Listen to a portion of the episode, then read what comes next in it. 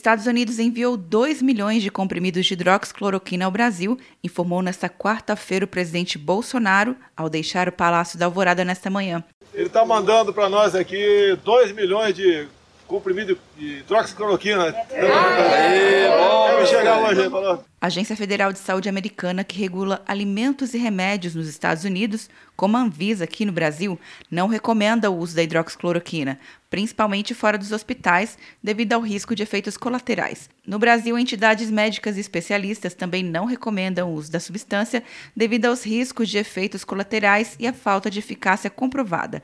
Médicos se dividem em opiniões a favor e contrárias ao uso do medicamento. Na semana passada, o Ministério da Saúde aprovou o uso de cloroquina e hidroxicloroquina em casos leves por meio de protocolo. A pasta recomenda que médico e paciente devem decidir se querem ou não utilizar o medicamento, autorizado por um termo de responsabilidade.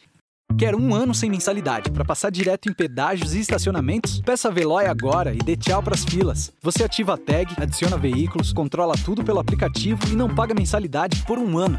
É por tempo limitado. Não perca. Veloy. Piscou, passou. De Brasília, Luciana Castro.